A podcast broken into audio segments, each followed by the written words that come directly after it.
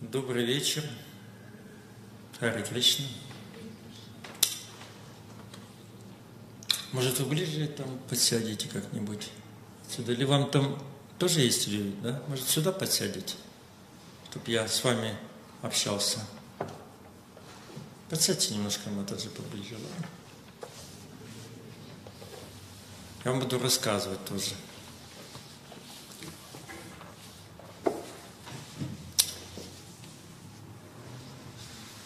Нас есть люди, которые, ну, первый раз пришли незнакомы с вайшнавской культурой, или уже все знакомы?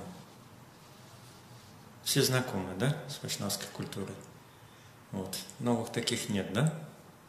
Угу. Ну хорошо, тогда мне с вами попроще будет. А, потому что э, лекция это рассчитана на круг людей, которые приходят в начале, вот, может быть, еще не знакомы вот, с философией, вайшнавской философией нашей культуры, вот, ведической культуры. Вот. И поэтому она дает такой очень разнообразный подход к тому, что это, что это за культура. Вот. А культура начинается с образа жизни, с поведения. И одно из них аспектов – это вегетарианство, то есть питание. Да? Очень важный аспект питания. Вот. И поэтому э, я постараюсь вам дать информацию вот, о различных аспектах э, викторианства. Вот, поделюсь своим опытом, опытом уже врача, больше 30 лет стажа у меня, врач-невролог, мануальный терапевт, который занимается очень сложными, такими серьезными проблемами. Вот. И вегетарианство, которое уже тоже более, наверное, 40 или 50 лет уже, в общем-то.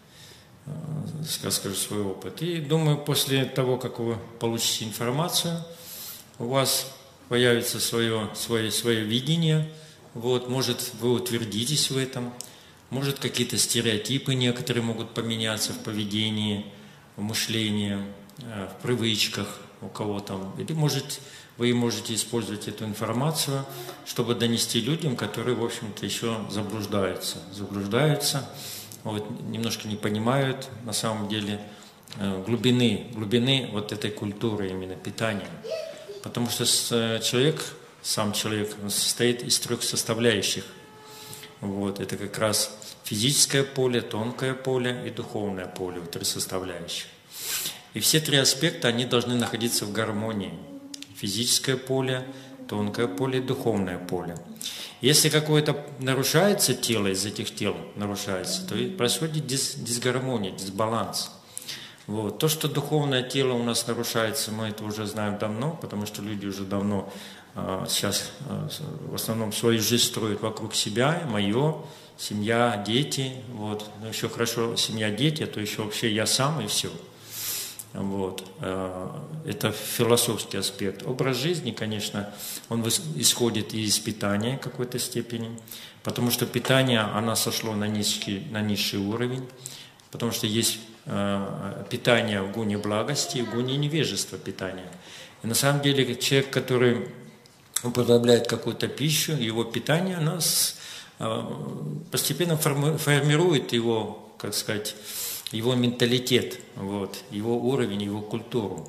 И так как у нас в основном наше общество, оно пропагандировалось мясная пища, вот, что это белковое и так далее, и так далее, я об этом немножко расскажу, то и получилось, что сошли на низший вкус, то есть на низший вкус, потому что мясо это относится к какой гуне? Гуни невежества. Вот, вот это невежество, общество невежества, которое очень трудно им выйти с этого. Почему? Потому что они настолько устоялись в этом, и сейчас считают, трудно увидеть что-то другое какое-то, потому что они живут этим. Лицом к лицу лица не увидать, да, как говорила Ахматова. Вот. Поэтому сейчас э, я постараюсь сейчас вам показать многие вещи, мы рассмотрим это со стороны физиологии, со стороны э, исторической такой вот э, подхода, исторического подхода, эмоционального, экономического. Вот затронем все аспекты вот этого именно питания, направления вегетарианства. Но вегетарианство, как мы видим, что это что? Это питание растительной пищи. Да? Есть у нас питается только растительной, а есть питается и растительной, и молочной пищей. Э, лакто вегетарианцы, да?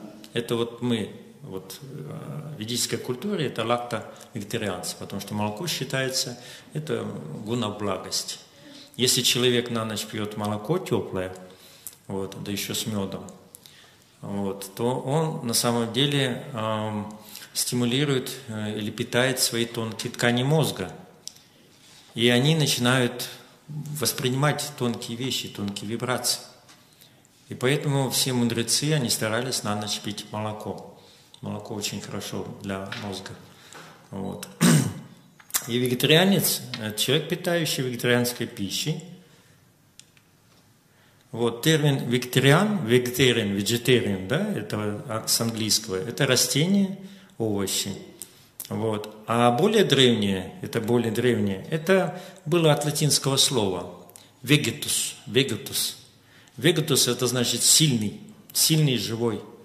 А, всегда в Греции я какое-то время жил в Греции, полтора где-то года, может, чуть больше.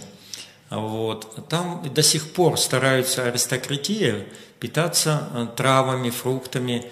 Вот. А гостей почему-то, таких вот, особенно приезжих, пытаются кормить мясом и улыбаются при этом.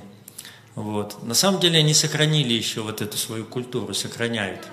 Вот. И вот здесь переводится с латина. Латин это, в общем-то, близко было и к Греции, и к римлянам. Это вегутус, свежий, сильный. То есть сильный человек, здоровый, сильный человек, это называли его вегутус. Отсюда слово вегетарианец. Мы сразу же видим, кто такой вегетарианец. Правда же? Вот. Но, естественно, когда люди сталкиваются первый раз с этим, вот, э, и у них образ жизни, мышление, вот, и династия, и у них возникает очень много вопросов, такие как, получит ли мое тело достаточно питания, потому что у нас была совершенно другая информатика. И так как я врач, занимаюсь этой медициной уже очень долго, особенно питанием, здоровым образом жизни, я об этом расскажу. Вот. Другой вопрос, улучшится ли мое здоровье, если я откажусь от потребления мяса? Многие боятся, что будут больные, особенно дети, надо кормить мясом, они не, хотят ничего слушать. Даже когда начинаешь э, говорить, кто-то объясняет, нет, они все равно будут их пичкать мясом, они считают, что иначе ребенок вырастет или умственно что-то, или физически. Я здесь тоже покажу, на что влияет на самом деле мясо. И кто выносливее и жизнеустойчивее, вегетарианцы или люди, употребляющие мясо? Здесь мы тоже увидим – вот. И каким опасностям подвергаются люди, употребляющие пищу мясо? Мы тут тоже увидим, сколько этих опасностей. Я думаю, после этого вам вообще на мясо, вы, наверное, сейчас обходите эти мясные, вот эти все запахи.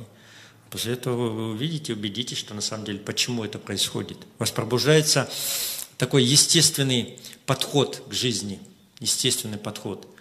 А, взять, да, вот а, Дальше один из ученых, он говорил, говорит, я подарю машину, машину, если вы ребенку поднесете кролика и яблоко. И ребенок кинется есть кролика, вот, а, а с яблоком будет играть. Я говорю, подарю вам сразу машину. Почему-то ребенок всегда кушает, и не слюнки идут, когда он видит яблочко, а играть он будет что? И любить и ласкать кролик. Это природа такая человека. И никакой хищником он никогда не был. Поднесите кошке мясо или что-то, да, кошке, у нее сразу глаза такие, видели кошку? У нее такие страшные глаза становятся. Это хищники. Человек не хищник. Это говорит тут дитё, маленький ребенок. Вот. И наша задача здесь будет э, вот, ответить на эти вопросы, да, и рассмотреть вот со всех сторон, все аспекты, да, физиологическую сторону посмотрим, психоэмоциональную сторону, религиозную сторону, экономическую, экологическую и историческую, социальную сторону. Физиологическая сторона. Вот смотрите, какая красивая девушка, она говорит, полно вам люди отравлять себя недозволенной пищей.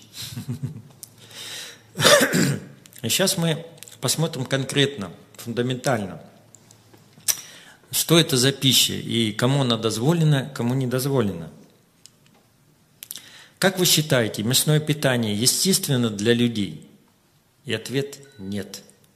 Нет. Почему нет? Ну, во-первых, как здесь говорится, что пищеварительная система вот, и функции органов тела, и физиология человека, плотоядных животных абсолютно различны, чем у человека. То есть плотоядные животные и человек совершенно разные функции органов, система работают по-разному. Вот здесь мы их рассмотрим. А, поэтому ученые утверждают, что а, питание а, живых существ, оно соответствует их физиологии. Эту физиологию мы сейчас рассмотрим. Мы делим животных, в основном э, позвоночных имеется в виду, ну, на три таких пункта, на три группы. Вот. Это, значит, первая группа – это плотоядные, это все хищники. К ним относятся тигр, собаки, кошки, там, ну, все эти хищники. Травоядные – это буйвол, корова, лошадь. Вот. И человек, человеки – вот. И вот мы, это позвоночные, мы рассмотрим, значит, все три вида. Потому что человек – это тоже один из видных животных. Человек, это, он относится к группе животных, позвоночных, только более с высшим разумом. Вот. И мы начинаем с самого начала, да? Вот. Имеются ли когти у хищников? У всех хищников, как вы знаете, есть когти – даже у той кошечки какая-то такая ласковая, ласковая, потом она когти так. Раз тебя вцепится, ты поймешь, что это хищник, что надо с ним осторожно, с этим хищником. У всех хищников когти, а у травоядных, у коровы, у лошади, видели, как с когтями такие? Корова, лошадь. Нет. Правильно? Нету. А у человека есть? У человека тоже нет таких когтей. Поэтому здесь мы сразу можем сказать, что человек не относится никак к хищникам. Согласны? Но это не те когти, которые это такие миниатюрные, такие вот. Это не те когти, конечно. Вот. Дальше. Нет пор на коже. Нет пор на коже, и поэтому э, все хищники, они э, э, охлаждаются или потеют через язык. Видели, как кошки, собаки, когда жарко очень, сидит собака, язык у нее слюни текут, и все хищники таким образом, все кошки, собаки, они таким образом потеют, то есть выделяют пот, охлаждают свой организм, выделение жидкости. Вот. А видели когда-нибудь, чтобы корова или лошадь таким образом? Как бы язык, вот, вы видите, что корова, она нормально потеет. И лошадь, особенно когда на скачках, она вся мокрая, потная. Как и человек. Человек как потеет? Тоже через поры. Значит, упоры есть у человека, и поры есть у кого? У травоядных. У хищников их нет. Можем мы их причислить к хищникам? Нет, никак. Правильно?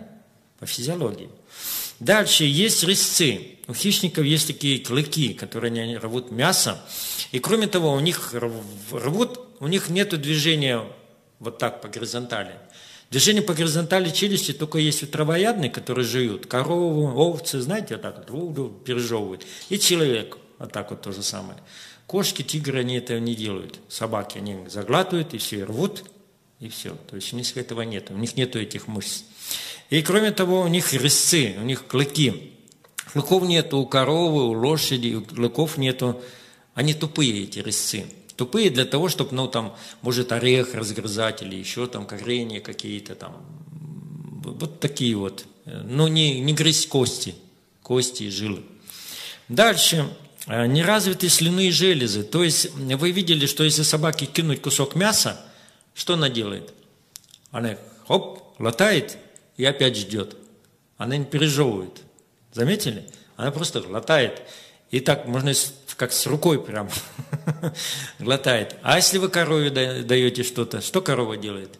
Жует, жует, жует. И нам говорят, что восточная медицина говорит, что вы должны пищу переживать до тех пор, пока она не станет что? Жидкостью. Это правильный, правильный прием пищи. То есть мы тоже пережевываем, пережевываем. Опять же мы говорим, ни в каком случае она не относится к хищникам.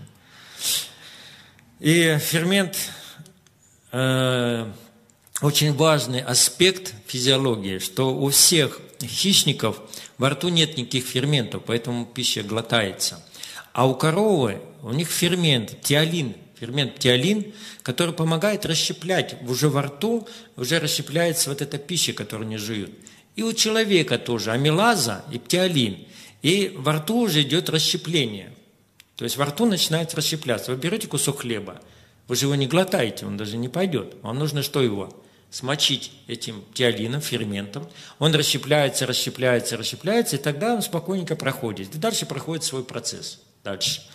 То есть здесь уже то же самое. Мы не можем глотать даже и копировать животных ни в коем случае. Поэтому хищники есть хищники. Дальше. Нет плоских задних зубов. Мы не видим жвачных зубов у хищников. У них вообще зубов там нет. Если есть, только клыки. А теперь мы видим у коровы. Видели зубы у коровы, у лошади?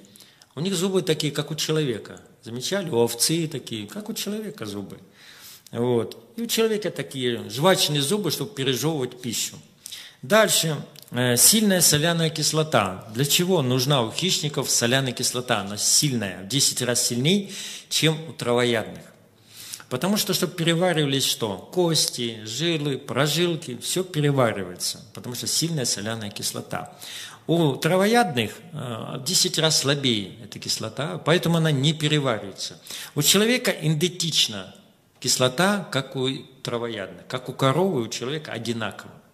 Поэтому не перевариваются ни кости, ни жилы, ничего не переваривается. Ни пуговицы. Если вы пуговицу проглотили, пуговица и выйдет. Ничего не переваривается. Поэтому энтедично как раз э, коровам, э, лошадям, слонам. Вот. Дальше. Длина желудка у кишечника, кишечник у хищников, он очень короткий. Для чего? Чтобы пища пролетала. То есть они вкус, э, пищу, э, пища мясная, она гнилостная пища. Она не должна содержаться очень долго. Поэтому они ее глотают и тут же бегут куда-то в туалет, они ее выводят. И поэтому у них э, кишечник очень короткий. Короткий кишечник. И кишечник очень короткий. Поэтому э, пища, она просто пролетает. А вот э, у коровы кишечник в 6, там есть животные, где в 10 раз длиннее. То есть кишечник длиннее туловища. Вот туловище, да, и мы в 6 раз кишечник длиннее, если растянуть его.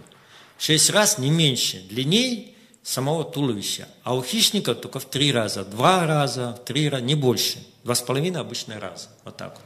Почему? Потому что, что пища у хищников, они едят мясо, не задерживалась. А так как травоядные не едят эту гнилостную пищу, вот, поэтому они, у них длинный кишечник, и они спокойненько там а, все перевариваются, ничего не будет э, с яблоком, вот, не будет ничего с какими-то фруктами. Вот. Но если мясо будет, будет процесс гниения. Появятся черви, появится все, что возможно. У нас сделали даже такой, когда я в военно-медицинской академии учился, у нас сделали эксперимент тоже в свое время – стало интересно очень многим профессорам, как это происходит. Брали кусок мяса стерильное, совершенно стерильно, помещали в температуру 39-40 градусов, а те градусы, которые у нас в кишечнике, для того, чтобы у нас так, столько такая температура внутри. Вот. И, э, значит, э, брали это стерильное и помещали в такую температуру, стерильную. Накрыто было колбой, вот, и наблюдали. Буквально через 6-8 часов, где-то через 8 часов, появлялись, появлялись какие-то личинки. На мясе появлялись личинки. И потом появлялись какие-то червячки через 10 часов. Брали опять мясо стерильное, опять то же самое происходило. Происходило то же самое. То есть уже в мясе вот это гниение уже есть все в этом мясе. И поэтому уже представьте себе, у нас 39-40 градусов – внутри тоже. Что происходит мясо?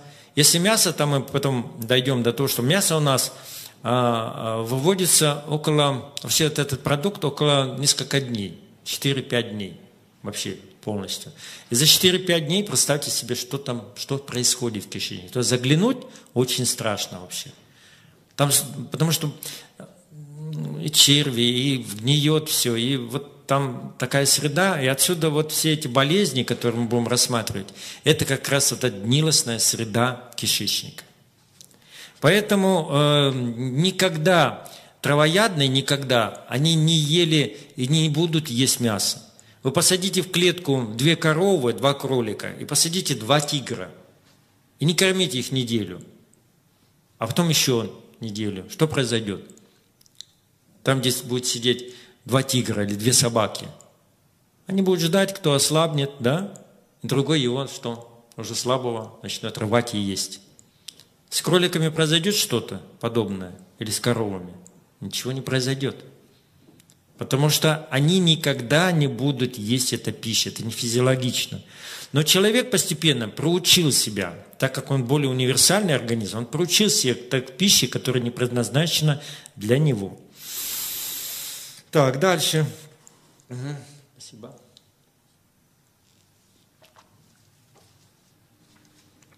Вот мы говорили о зубах. Видите, человек, корова, лошадь. Видите, жвачные...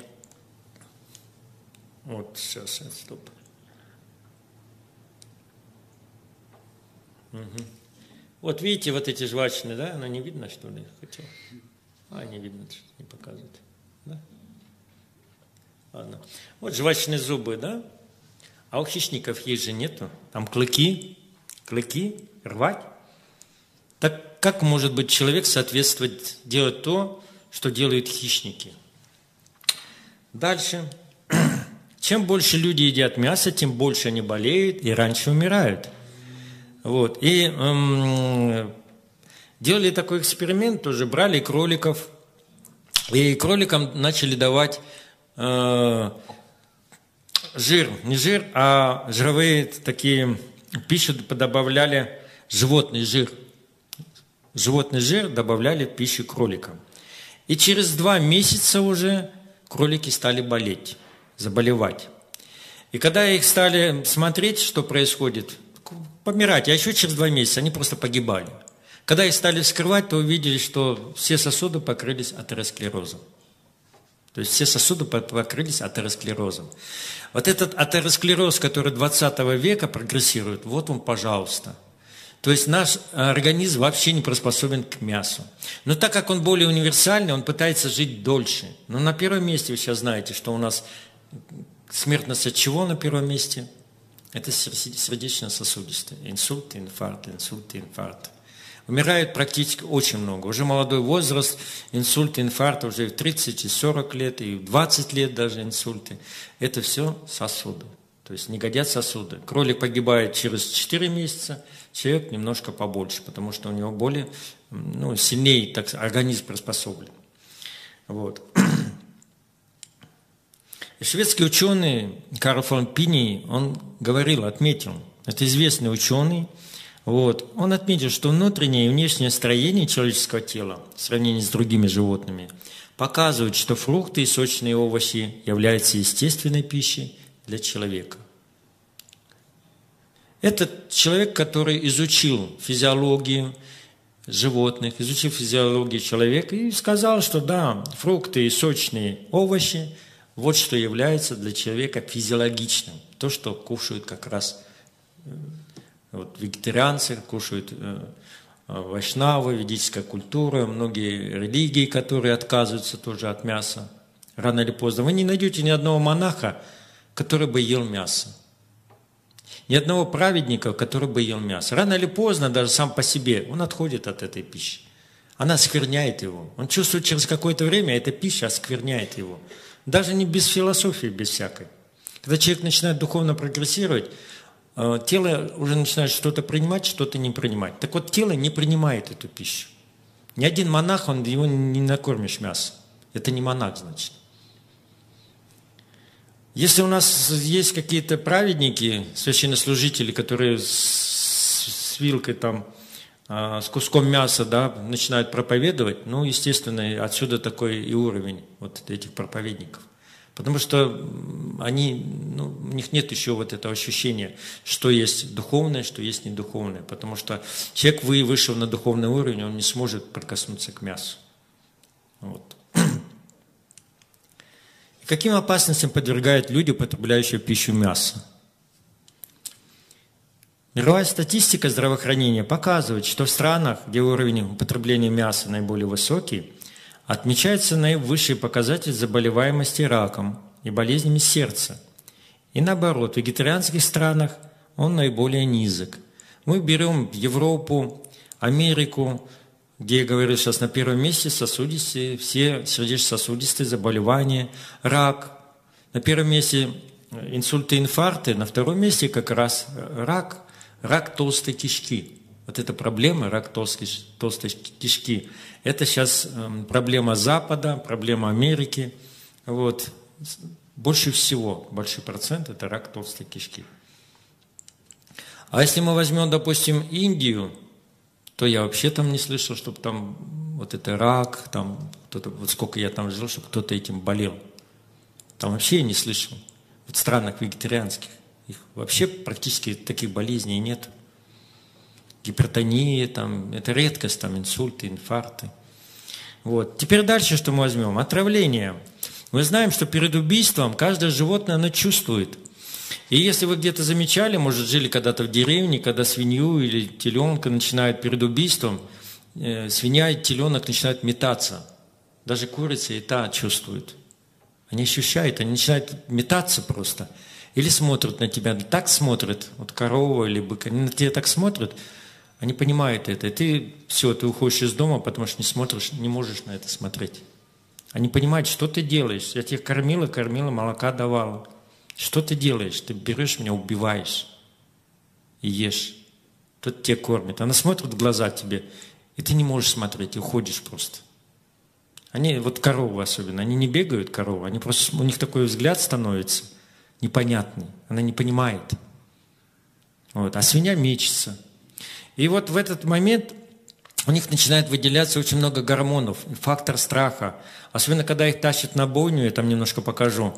Это жестоко, это настолько страшно и настолько это изверски все это делается, что вырабатывается такой страх, такая агония.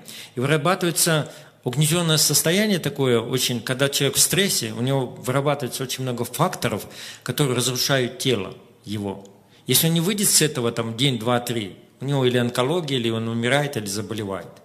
То же самое с этим животным. У него столько выходит этих гормонов, столько веществ, которые разрушают его тело. И в этот момент его убивает. И все, что вот это было, остается где? В организме. И потом люди это кушают. То есть вот это все, что э, в организме э, в процессе стресса, в процессе вот этого состояния выработалось, вот, оно находится, оно никуда не девается, стерильно не уничтожается. И все это находится в мясе. И люди начинают употреблять это. Рано или поздно они набирают эту энергию, информацию. То есть эта информация начинает накапливаться. И хочешь, не хочешь, эти люди начинают беспокоиться. На пустом месте они беспокоятся, на пустом месте идут беспокойство. Какой-то страх и беспокойство возникает уже несмотря ни на что. Вот. И самое страшное, что повышается у них адреналин, норадреналин повышается, гормональный уровень повышается. И это приводит к чему? К тому, что эти гормоны, они остаются в этом мясе. И потом человек, который употребляет вот это все, это уже гормональные. Это еще не кормили их, просто в самом мясе уже. И у человека тогда происходит тогда дезориентация гормональная. То есть вот эти заболевания в разные гормональные, щитовидная железа, сахарный диабет, это сбой вот этой гормональной системы за счет того, что мы уже употребляем эти гормоны. Мало того, идет дезориентация такова, что появляются э, транссексуалисты, то есть с ориентацией совершенно, там же тоже гормоны, мужские, женские. И у них вот это идет какой-то сдвиг. Мы не видим таких транссексуалов где-то, например, в Индии там, или где-то в вегетарианских странах. Но в Европе, пожалуйста, законенные браки, что только не делается. То есть там уже насчет того, что люди питаются, и все это перемешалось, то у человека вот, вот эти гормоны, сбои гормонов, он же не понимает, кто он такой, женщина или мужчина. Вот чего приводит вот это вот, скажем, такое употребление вот этого такого мяса, долгое употребление. Дальше Химическая диета. Мы знаем, что поля, они удобряют всякими химикатами, пестицидами и другими всякими удобрениями, которые ядовитые. Мало того, ядовитые, они еще канцерогенные. То есть сейчас ученые, они доказывают, показывают, что очень много сейчас вот этих, а, а, чем опыляют химических удобрений, они действуют канцерогенно, действуют каких-то поколений, даже в этом поколении или через поколение. То есть это очень опасные такие яды. Но они брызгаются на овощи, на фрукты, и разово, может, человеку они как бы проходят. Но когда животные кушают это все, вот они питаются на полях, вот коровы, овцы питаются, они аккумулируют эти яды. Яды не выводятся, они аккумулируют, аккумулируют, аккумулируют. И они бы погибли, может быть, от этих ядов. Но их убивают раньше. И всю эту аккумуляцию собранную человек что? Убирает в себе. И поэтому здесь говорится, что в мясе уровень пестицидов 12 раз превышает пестициды в фруктах и овощах. Те овощи, которые мы кушаем, может, там тоже есть. Но это разовое, это не накопленное. А животное накопило в себе, и человек потом это накопленное, готовенькое ему на блюдечко, он все эти яды забирает. А яды это, опять, как я сказал, канцерогенные, это сбои всевозможные, это аллергии, это все, что приводит человека вот разнобой, то есть вот эта физиология его расшатывается. Например, вот поля опрыскивают таким дустом есть, ДДТ называется, яд, дуст. Вот. И часто опрыскивают поля. Вот. Это очень сильный такой э, для всяких э, грызунов, для всяких насекомых. Но что опасность в чем? Что он вызывает как раз канцерогенные вот эти опухоли. Вот в чем дело. Когда в большом количестве. Малом нет, в большом да. А когда в большом количестве? Тогда, когда животное употребляет много, накапливает, и человек потом съедает. И вот здесь написано, что э, это Государственный университет Айвы провел исследование, которое показало, что большая часть ДДТ, это дуста, это поступает в человеческое тело вместе с мясом, как мы говорили. И согласно статистике в США, у 99% матерей грудное молоко содержит значительный уровень ДТТ. У 99% матерей. А у вегетарианок матерей всего 8% нашли матерей, то есть женщин, у которых нашли вообще это ДДТ.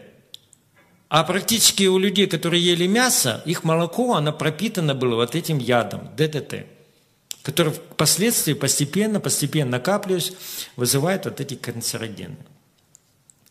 Ну и мы видим, что в мясе животного, которое кормят, еще подкармливают сейчас – это что там, и гормоны, и антибиотики, это все то, что нельзя человеку ни в коем случае. Идет разбалансировка, полная разбалансировка его гормональной системы. Вот следующая болезнь, которую я говорю, это рак. И вот Майк Джей Хилл, специалист в области онкологии, он пишет так что свидетельством неприспособленности кишечного тракта человека для переваривания мяса является взаимосвязь между раком толстой кишки и мясоедением, подтвержденная множеством исследований.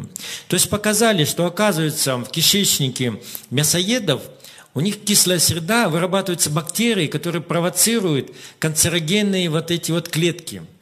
Клетки начинают расти. Именно в кислой среде вот эти вот бактерии. Они помогают развиваться канцерогенным э, клеткам. И это было уже вот доказано, вот э, один специалист, это я один пример привел, но уже многие специалисты, они показывают, доказывают, что именно у них. И поэтому у, американцев, которые едят больше всего мяса, у них на втором месте после сосудистых, у них на второй смертность, это идет рак толстой кишки. Они умирают от рака толстой кишки, вот это гниение идет. Вы не найдете это вот в индийских где-то в странах э, или в других вегетарианских странах, вы этого не найдете, чтобы так болели э, вот раком толстой кишки. Болезни животных. Другая опасность подстерегает мясоедов заключается в том, что животные часто страдают инфекционными заболеваниями, другими, там, и раком заболевают, и туберкулезом, разными заболеваниями. Их что делают? Думаете, вы их куда-то их там уводят или еще что-то? Они даже нейтрализовать, выводить в поле и сжигать. Но никто этого не делает. Мало того, если туберкулез или уже рак, там отваливается нога или рука, и просто на, там на, э, лапа какая-то или часть какого-то тела, они его от, от, а, это максимум, что могут сделать, отрубить. А остальное, что вот это метастазы и прочее, они все это перерубают, перемешивают, и вот фарс, пожалуйста, куски мяса, и кушайте. А уже доказано, что когда травили, э, э, то есть крыс, на крысах делали, их, э, им давали в корм вот этим пищу, которая была заражена метастазами раковыми, через какое-то время, через месяц, через два у них появлялись опухоли. У крыс. То есть был такой опыт тоже. Вот, пожалуйста, зараженные раком животное, вот как здесь, перемалывают на фарш, который продается затем под названием хот-дог. Хот-дог, хот-сдох. Да? Вот, пожалуйста, ИПП, разбери, что это. Как можно все это есть? Болезни сердца. Опять же, в Америке занимают первое место по употреблению мяса. Один человек из двух умирает от болезни сердца. Вот то, что мы говорили, помните, я говорил, атеросклероз, вот кроликов, которые кормили, они же погибли через 4 месяца погибли. Когда им пищей кормили вот жировой, вот этим белками жировыми. Они просто погибли. Вот. А человек, ну, он немножко дольше держится, но все равно у него сосуды. Вот я сколько мы в военно-медицинской академии тоже исследовали, что уже после 40 лет 50% нарушается проходимость сосудов. На 50%. Представляете, после 40 лет. Атеросклерозы идут. И их остановить невозможно.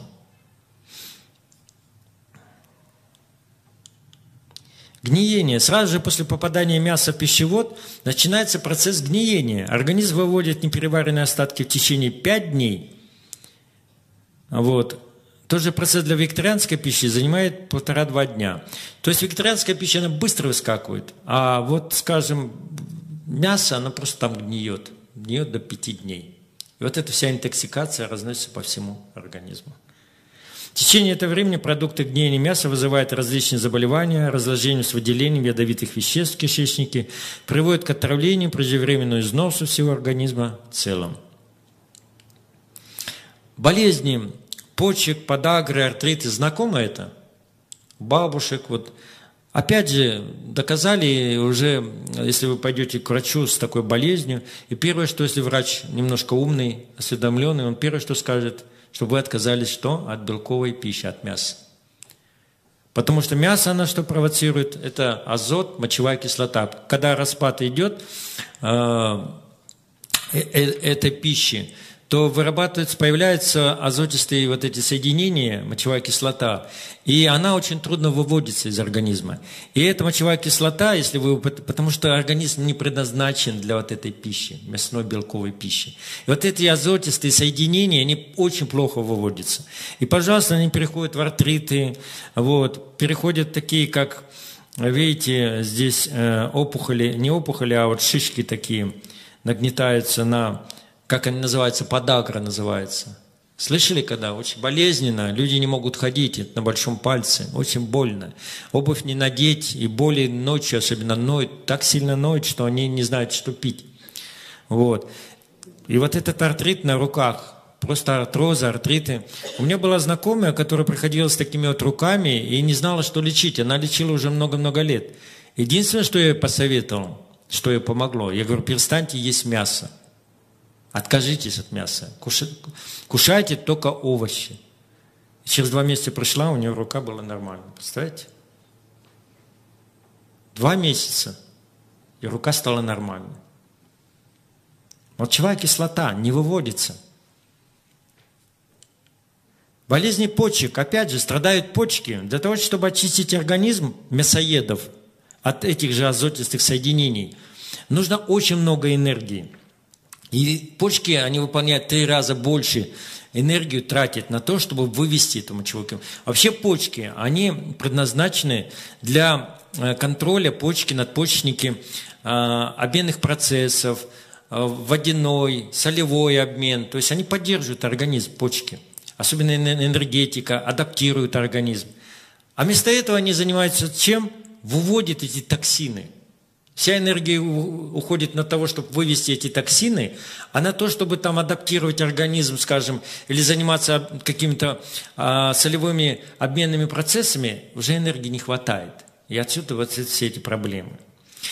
И почки, они выходят из строя у мясоедов намного раньше.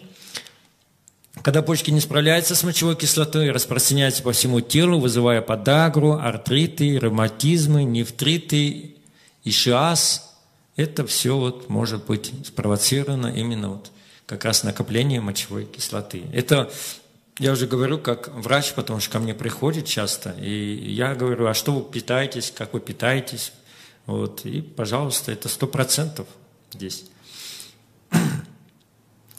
Дальше очень такое серьезное заболевание – это хронические запоры.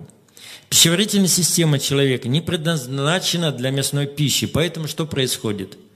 Эта пища застреет, каловые такие. И каждый почти человек, мясоед, он носит себе килограмма 4, 5, а то и до 15 каловых отходов кишечнике. И вытащить оттуда вот это очень сложно. У вегетарианцев ничего не задержится. Почему? Потому что что там происходит? Перистальтика.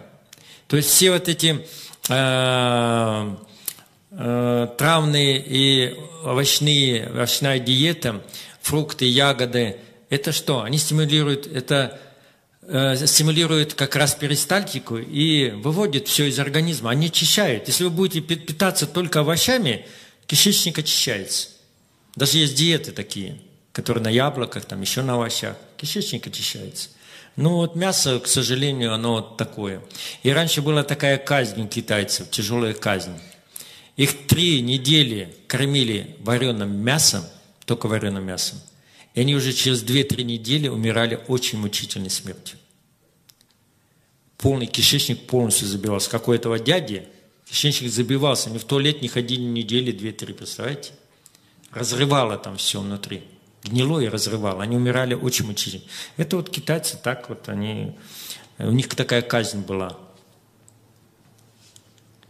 И к чему приводят хронические запоры? Они являются причиной многих заболеваний. Гипертония, пожалуйста, кожные заболевания, геморрой, расширение вен, полипы кишечника, онкологические и другие заболевания. Потому что онкология все собирается как раз вот там, толстой кишке провоцируется. А с толстой кишки метастазы идут по всему организму. Хотите дольше жить? Вот, пожалуйста, эскимосы, они живут средней продолжительность, продолжительность жизни у них 28 лет у эскимосов. 28 лет – это средняя продолжительность. А вот хунты, которые живут в Пакистане, вегетарианцы, они полностью племя вегетарианцев. Средняя продолжительность, средняя продолжительность, это имеется в виду, это нормальный еще средний человек, 110 лет. Это нормальный, как у нас сейчас, например, ну, 40 лет. 38-40 лет такой человек, средний такой. И вот, смотрите, племя Хунты и племя Онтуб Траеб тоже вот продолжительность жизни совершенно разные. То есть мы видим, что эскимосы, которые живут только мясом, там другого ничего нет. И киргизы живут до 40 лет. То же самое, они питаются мясом. Вот. Сокращает жизнь мясо. Мало того, что сокращает, оно ведет к деградации полной. Здоровье вегетарианцев значительно лучше, чем у людей, употребляющих мясо. Правда ли это? Вегетарианцы более выносливы и жизнеустойчивы, чем люди, употребляющие мясо. А почему? Для того, чтобы переварить мясо, это не предназначено для человека. 70% всей энергии идет на то, чтобы переварить это мясо. На овощи, фрукты, на ту пищу, которая предназначена по физиологии, уходит 10-15%, совсем немножко. То есть вся энергия сохраняется. Но когда ты поел мясо, вот раньше, если кто ел, у, поел, чувствуешь, что ты поел, потому что сразу на бок хочется, все, сил нет, ничего нету, потому что вся сила уходит туда. И поэтому организм вот, может заболевать, и организм, пожалуйста, проникает все, что инфекции, онкология может, все что угодно. Организм должен всегда держать максимум 50% энергии на то, чтобы подавить какие-то очаги. Если у этого энергии нет, все уходит на мясо. Организм очень слабый, незащищенный. А, доктор Шроутент в Бельгийском университете провел исследование с целью выяснить уровень выносливости силы и быстроты реакции среди вегетарианцев и мясоедов. В результате выяснилось, что вегетарианцы имеют превосходство по всем трем показателям, то есть по силе, быстроте и выносливости. Самые сильные, ну вот я э, читал, изучал, в Америке проводили такой эксперимент, брали тоже вегетарианцев и мясоедов, две группы. И давали им задание в течение там, недели, вот, минимум воды, э, вообще еды не давали, минимум воды. Им нужно было пройти какой-то путь по пустыне, тащить друг на друге, там, переплывать, тащить. В общем, э, очень трудный был переход этот. Так вот, до полдороги все мясоеды, они все отвалились. Все. Остались вегетарианцы. Вот, пожалуйста, сила. Вы, я дальше покажу, вы узнаете, что самые сильные животные – это не хищники, это вегетарианцы. Лошадь, корова, слон. Кто с ним сравнится? Самые сильные – это вот они. Так, а где сила? Откуда сила, кажется? Не в этом сила. Я мясо ем, с детства не ем, но я мастер спорта по одному виду, кандидат спорта по другому виду. Но я не ем мясо. Во всем мире вегетарианцы установили множество рекордов в борьбе, боксе, ходьбе, футболе, беге с препятствиями и так далее. Вегетарианцы на самом деле более выносливые, энергичные люди, потому что они не изнуряют свое тело огромным расходом энергии, необходимой для удаления местных токсинов. Пожалуйста, легендарный Брюсли. Слышали об этом, да? Брюсли. Знакомо? Боец. Он 10 лет последних, 8 лет своих последних – он отказался от мяса, но он был такой превосходный боец и показывал чудеса, те, которые не могут сейчас повторить за ним. Дальше Карл Льюс, известный девятикратный олимпийский чемпион вот, по легкой атлетике. Он завоевал девятикратный. Это был в свое время непобежденный, был полностью вегетарианец.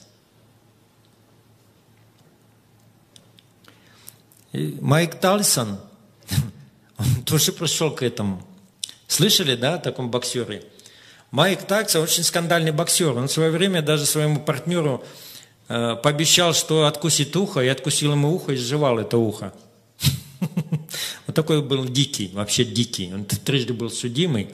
И потом он встретил Мухаммед Али. Знаете такого? Кассиус Клей, Мухаммед Али, тоже боксер, профессионал. А он встретился в свое время с Бхакти Тиртха, Махараджем, с нашим Махараджем, который в Африке сейчас оставил тело. И тот ему проповедовал, он подружился с ним, отказался от мяса Мухаммед Али, продолжает тренировать. Встретился с, с Майклом Тайсоном, пообщались, и он полностью отказался от мяса. Отказался от мяса и говорит теперь, я не хочу ничего, что может вызвать во мне ярость, теперь никакой промышленной пищи, никакого мяса. Мне не нужно быть хорошим человеком, мне нужно быть хорошим человеком, хорошим отцом. Ведь намного труднее стать хорошим человеком, нежели хорошим боксером. То есть вот к чему он пришел.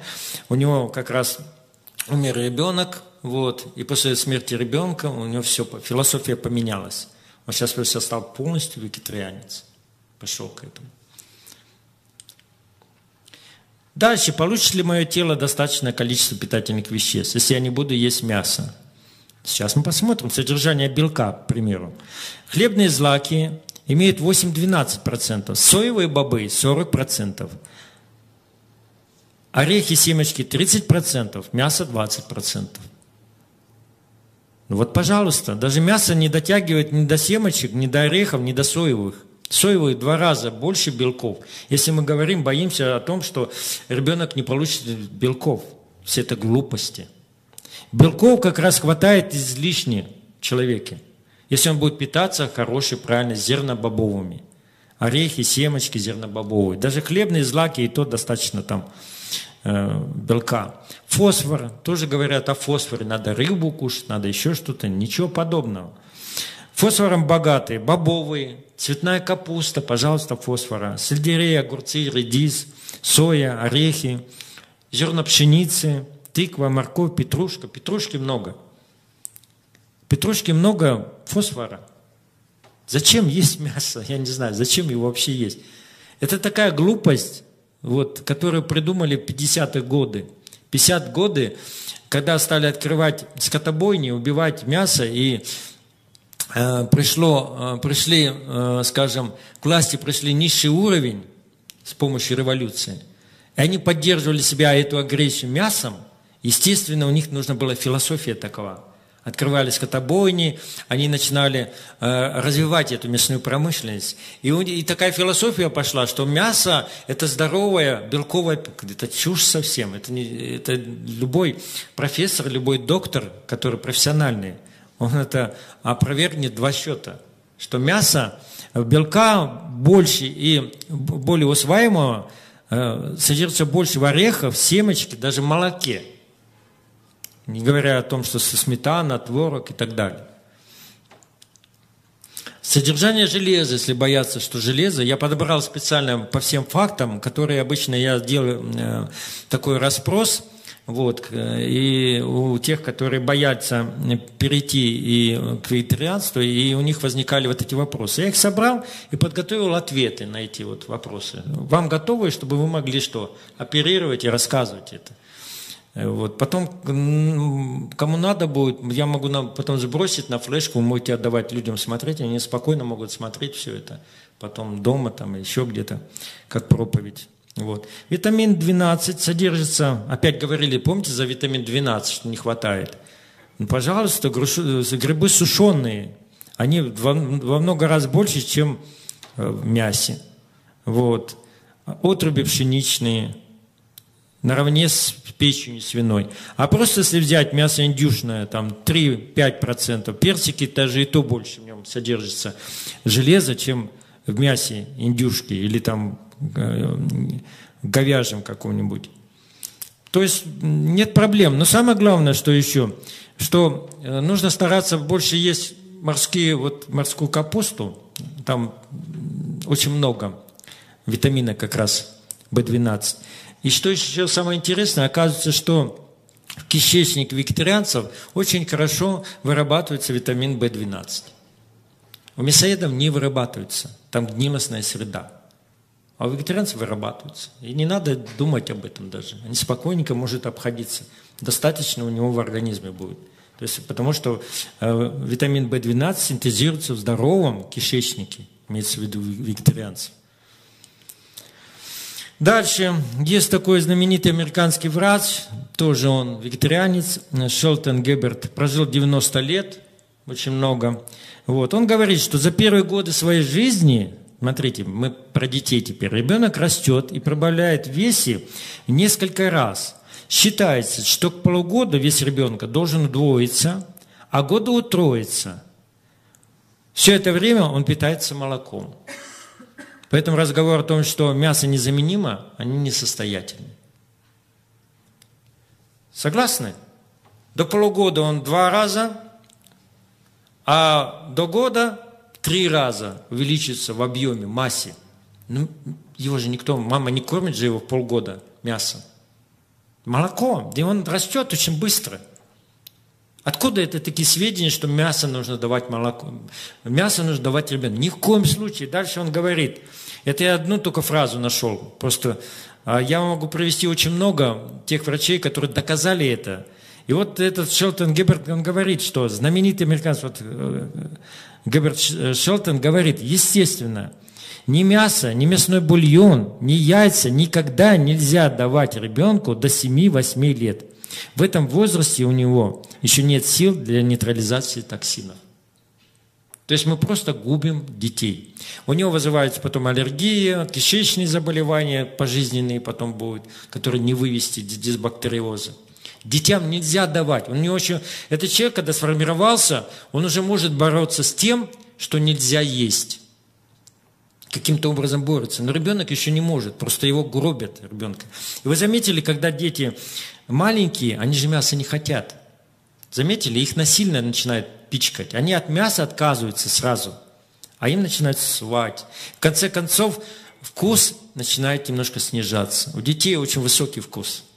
Но их потихоньку снижает вкус, а когда снижается вкус, мы потом говорим, откуда у ребенка, когда свыше вкуса, мы с мясом, скажем, этим вкус, его снижаем, этот вкус к низшему, а потом говорим, откуда у ребенка тяга к курению, к алкоголю, низший вкус – мы привили уже низший вкус. Он легко переходит на курение и алкоголь. Вы видели где-нибудь вегетарианца, чтобы он так вот был алкоголик, вегетарианец, или ну, в редких случаях я не видел. Если он вегетарианец, он же здоровый, он не курит и не пьет. У него нет к этому потребности. Мясо – это низший вкус. Низший вкус. И вся вот это вот, скажем, все вот эти низшие э, э, желания, они начинают возникать курению, к, к алкоголизму, могут и к наркотику потом, потому что уже привит низший вкус. Мясом ребенку пичкают. А питать его вообще не, до 7-8 лет вообще нельзя. Это говорят специалисты, ученые, это говорят те люди, которые посвятили этому свою жизнь.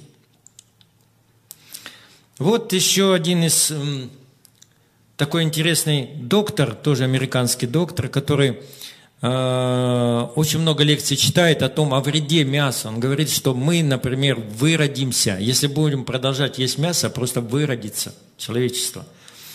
У него есть такой Фильм немножко послушайте. Что все это нам дает?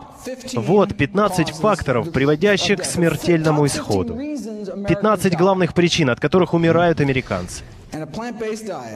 И питание, основанное на растительной пище, может предотвратить почти все. Может помочь в лечении более половины из них, и в некоторых случаях привести к отступлению болезни включая три самых ведущих фактора. Можно принимать таблетки, понижающие холестерин, каждый день до конца жизни. И еще одну от повышенного сахара в крови. И еще несколько пилюль от повышенного давления. Но одно растительное питание может сделать все это. Ведь нет специальной диеты для одного заболевания и специальной для другого, правильно? Одна диета может справиться со всем. А как насчет побочных действий? Я не имею в виду легкую сыпь или что-то наподобие. Предписанные лекарства убивают более 100 тысяч американцев каждый год. Я говорю не о случайных ошибках и не о передозировках. Я только говорю о побочных действиях, отрицательных реакций на предписанные лекарства. Секундочку, 100 тысяч смертных случаев в год. Это означает, что шестая по значимости причина смерти в США — это врачи. Заболевания сердца, канцеры, канцерогенные, эмфиземы, церебральные все сосудистые, диабеты, вот все заболевания мясоедов. Ну, я такой отрывок, мы, если надо, кому-то будет потом посмотрит. Если вот кому-то я запишу, и вы дома можете посмотреть и дать. Просто небольшой отрывочек. Он говорит о том, что сейчас на четвертом месте э, смертность – это от, от лекарственных таблеток. То есть врачи вышли со своим лечением на четвертое место. Вот, поэтому вот подумайте сами, как только человек начинает садиться на лекарства, он сокращает свою жизнь наполовину. Если бабушка там жила бы еще, прожила, может быть, десяток лет, начинав кушать таблетки постоянно, она, ну, два года, все, два-три года. Поэтому на, на, это официально на четвертом месте это смерть от лекарственной терапии, от ядов, токсикации. Вот как он говорит, он доказывает, это тоже известно, он доказывает, что травы уже содержат энергетику, содержат все микроэлементы, витамины, которые помогают организму бороться с этими болезнями. Мясо, оно только приносит болезнь, потому что мясо, во-первых, животные болеют, передается. Э, уровень сознания это животного, представьте, когда его убивают, да, это дикие, это в организме, если мы такое будем себе пичкать, мы сами станем такими, как животными. Вот. Поэтому это не несет здоровья. Вот. А питательное растение как раз вот она как раз и выводит всю эту вот гадость. Они забирают все эти токсикации и выводят с кишечника. Эмоциональная сторона. Вот корова, та, которая дает нам жизнь, молоко. Вот. И смотрите, что, что делают с ней. Как не хочется смотреть на это, правда же? А как можно вот так вот да, делать? Вот это что это такое за безобразие? Это нормальный цивилизованный человек может на это смотреть? И вот где вы бы хотели отказаться? Или здесь вот в этом, где вот это убийство такое идет? Или вот на лугу с коровой, с кормилицей. Как нам лучше жизнь свою построить? Э, Поль, знаете, Пол Маккарти, да, э, группа Битлз, слышали, знаменитая? Они же викторианцы были. Мало того, они пели Хари Кришна, вот, они знакомы были с Прабхупадой, вот, написали много альбомов. И Пол Маккарти, э, он вот здесь отрывок сейчас скажет, я был как раз в прошлом году в Индии, Ришикеше, это вот подножие Гималаев – вот. И там как раз э, мы были, там, где были Битлз, где их храмы были. У них было место там над Гангой, такой на высоте, прямо над Гангой. Вот. Это место, где... Э, это место было как раз храм Битлз называется. Вот вы приедете, то есть храм Битлз вам покажут. И там такие вот домики с камнями выложены. Вот первый этаж, потом поднимаешься туда такой, такой купол, и на куполе вот так вот садишься, и там такое маленькое окошечко, и читаешь мантру. Там они читали мантры. У каждого свое был. Джон Леннона, у Поль Маккарти, у кого там еще, Харрисона. У каждого был свой вот этот домик. Они рядом все. И туда заходишь, мы зашли туда почитать мантры. Начинаешь читать, а там звуком все только создается, и такой гул, такой звук, такая вибрация, прям такое, выходить не хочется оттуда. Вот они там читали эти мантры, читали, Битлз. Это известные люди. Вот дает интервью немножко тоже. Ага, сейчас, подождите минуточку. Поль Маккарти дает тоже интервью такое небольшое, послушаем. Привет, я Пол Маккартни. Я часто говорю, что если бы скотобои не имели стеклянные стены, то все были бы вегетарианцами.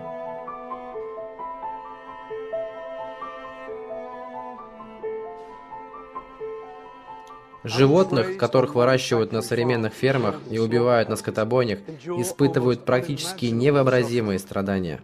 Я надеюсь, что когда вы увидите жестокость, ставшую привычной в процессе выращивания, транспортировки и убийства животных для еды, вы присоединитесь к миллионам людей, которые решили освободить свои тарелки от мяса.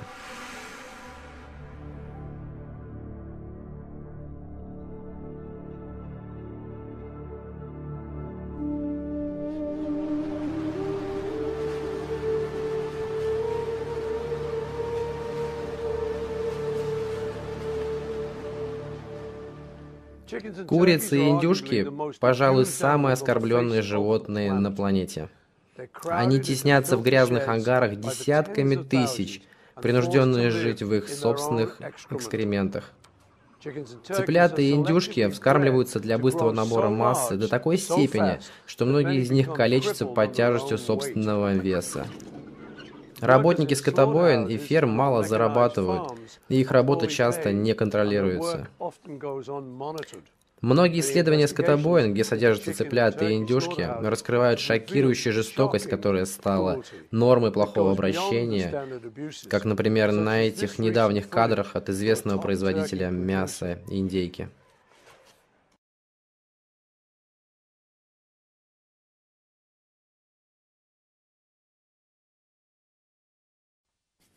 Домашние птицы, используемые для производства яиц, битком набиваются в такие маленькие клетки, что не могут делать ничего, что для них является естественным. Даже не могут расправить одного единственного крыла. Концы их чувствительных клювов обрезаются горячим лезвием, что причиняет им хроническую боль, которая длится потом еще больше нескольких месяцев после процедуры. Курицы умные животные, их действия в некоторых случаях даже более разумны, чем поступки собак или детей. Цыплята также социальные животные с тщательно продуманным порядком клевания и системой ранжирования в стае.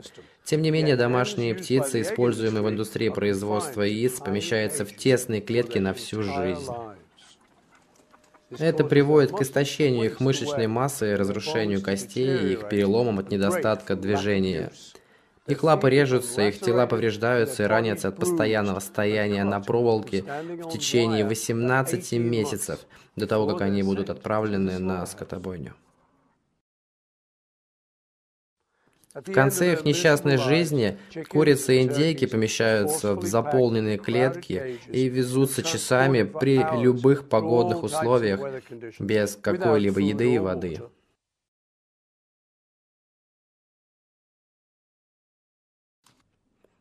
На скотобойне ноги этих птиц заковываются в кандалы, и их головы перерезаются, в то время как многие из них находятся в сознании.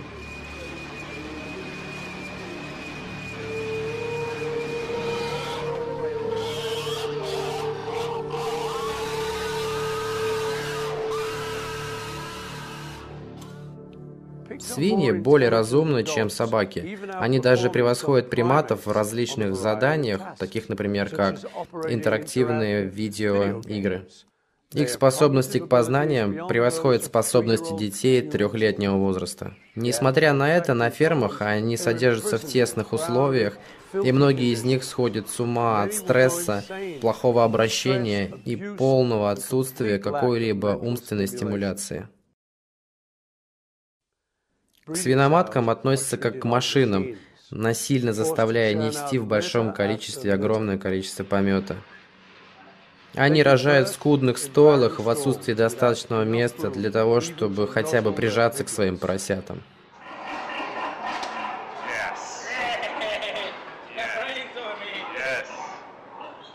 Условия для размножения свиней настолько плохи, что обычно поросята заболевают и умирают, и эти условия известны и применяются индустрией.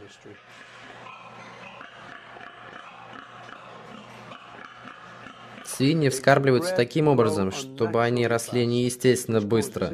Это влечет за собой травмы, болезни и постоянную боль.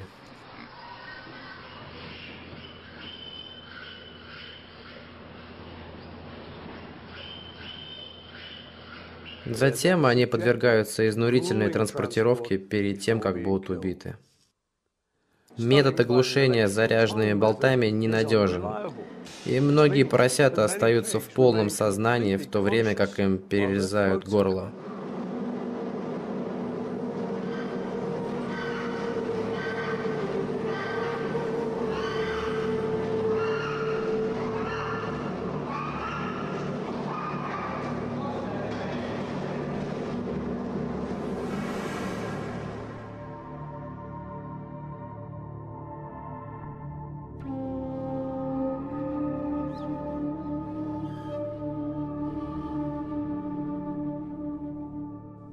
Коровы никогда не забывают лица и места.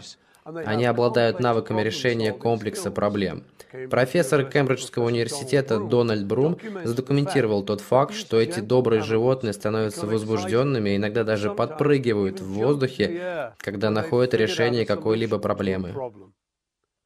Крупный рогатый скот, используемый для мяса и молока, вскармливается неестественной для них пищей, и все это, чтобы увеличить рост и удой молока, что становится причиной ожирения и постоянной боли. Зимой они теснятся в узких переполненных ангарах, так же, как и свиньи, курицы. В некоторых случаях они живут внутри помещения в течение круглого года. Коровы вырабатывают молоко для своего потомства, а не для людей. Для производства молока корова постоянно находится в состоянии беременности для того, чтобы всегда происходила выработка молока. Их телят забирают сразу же после рождения, что является причиной глубочайшего стресса для тех и других. На молочных фермах к коровам относятся не более чем как к молочным машинам. Все из них подвергаются генетическому воздействию для воспроизводства в 10 раз большего количества молока, чем могли бы выпить их телята. Несколько раз в день к ним пристегивают специальные машины, которые вызывают болезненные воспаления в имени из-за постоянного отсасывания молока. Ну а когда они становятся бесполезными для воспроизводства молока, они отправляются на скотобойню, где обычно перемалываются для бургеров и супов. Без разницы, для чего они выращиваются, для молока или для мяса, в любом случае телята переносят ужасный путь на скотобойню в конце своей жизни. Некоторые даже не выживают во время этой поездки. Так же, как и со свиньями, оглушающий пистолет часто неэффективен, что приводит к еще большей агонии. Ритуальный убой скота такой же жестокий, как и обычный метод. Мясо этих животных было сертифицировано как кошерное самой крупной организацией по сертификации кошерных продуктов в мире – православным объединением.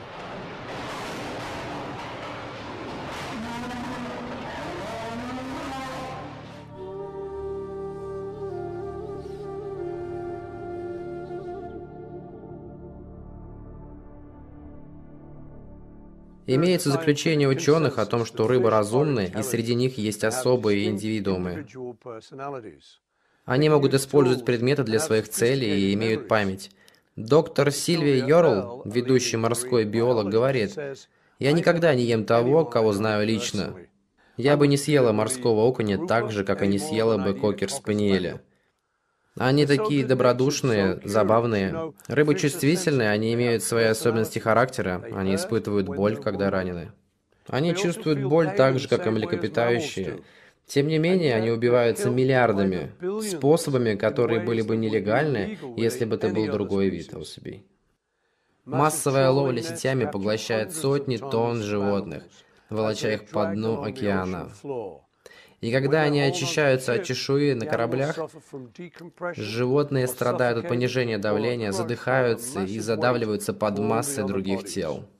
Дельфины, киты, черепахи, нецелевая рыба, или как ее называют в рыбной индустрии прилов, регулярно попадаются в сети, и их мертвые тела выбрасываются обратно в океан. Исследователи окружающей среды бьют тревогу по поводу трагического состояния мирового океана. Если мы продолжим позволять рыбной индустрии насиловать океан с такой скоростью, как это делается сейчас, ученые предупреждают нас о том, что океаны будут опустошены от рыбы к 2048 году. Рыбные фермы также жестоки к животным. Рыбы вынуждены плавать в их собственных отбросах в воде, перегруженной токсичными отходами. Заболевания неизбежны.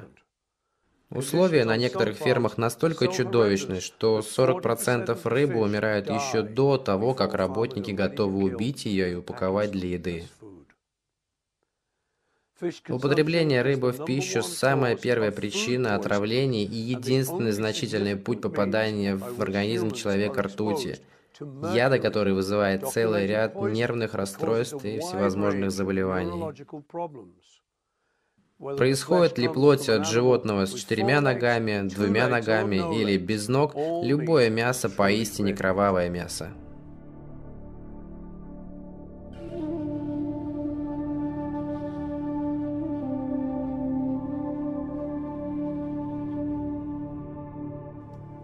Современная мясная индустрия ответственна за недавние вспышки коровьего бешенства, атипичной пневмонии, птичьего гриппа и других болезней. Животные продукты часто заражены компилобактериями, бактериями сальмонеллы и кишечной палочки. Потребление плоти животных, пронизанной жиром и холестерином, на сегодня главная причина возникновения ожирения, заболевания сердца, и рака. Исследования показывают, что вегетарианцы менее подвержены всем этим заболеваниям, и если вас заботит состояние окружающей среды, знайте, что согласно Объединенной Нации ученых, поедание мяса – один из главных факторов, ведущих к уничтожению почвы, водных запасов, загрязнению воздуха и воды.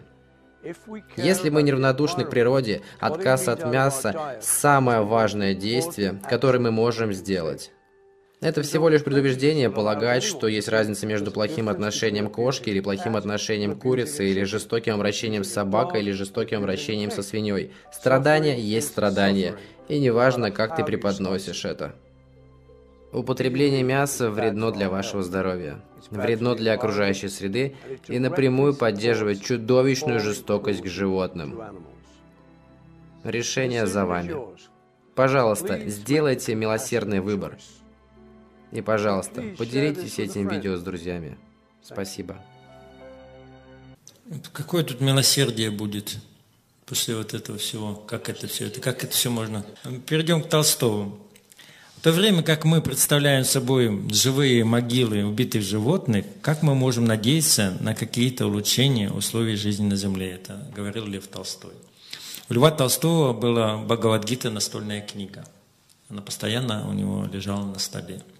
И вот он говорил, как мы можем, да, мы являемся могилы животных. Вместо того, чтобы их хоронить в земле, мы их хороним в своих клетках, этих животных. Вот. Как мы можем ждать каких-то улучшений жизни. А вот известный такой э, ирландский уже э, вот, и писатель, и драматург Джордж Бернард Шоу считал всех животных своими друзьями и заявлял, что поэтому не может их есть. Он был возмущен, что люди употребляют пищу мяса и тем самым подавляют в себе высшее духовное сокровище, сочувствие и сострадание к живым существам, подобным себе. Всю свою сознательную жизнь писатель был известен как убежденный вегетарианец с 25 лет. Он перестал есть продукты животного происхождения. Он прожил 94 года. Очень интересная такая личность в Ирландии, в Англии. И когда у него спросили, Одно время как-то журналисты а, спросили 70 лет. Они спросили, Джордж Бернард, шоу, скажите, пожалуйста, как ваше здоровье? Он говорит, отлично, в 70 лет, отлично. Единственное, что меня докучает, говорит, это врачи. Они утверждают, что я умру, если не буду есть мясо. Прошло какое-то время, уже 90 лет, у него опять спрашивают, как ваше здоровье? Он говорит, отлично. Мне уже никто не беспокоит. Те, кто докучал меня и утверждал, что без мяса, если я не буду есть мясо, я умру, уже умерли. Он очень был такой э, светлый человек. Он написал, он много поставил сцен таких. Вот. Э, их много таких, я всех не уместил сюда, известных людей по всему миру. И дальше он пишет, в отличие от животных, человек сам не убивает жертву, а предпочитает готовить мясо, смотреть не хочет даже. И использовать приправы и специи –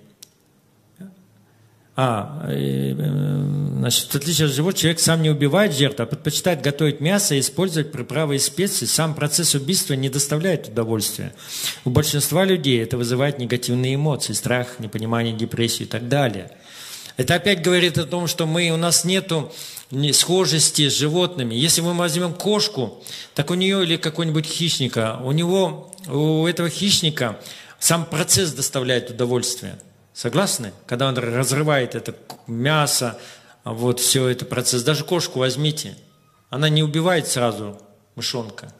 Она мучает эту мышонка и наслаждается этим. А человек не может этого. Да, готовое мясо, он еще там начинает специи там.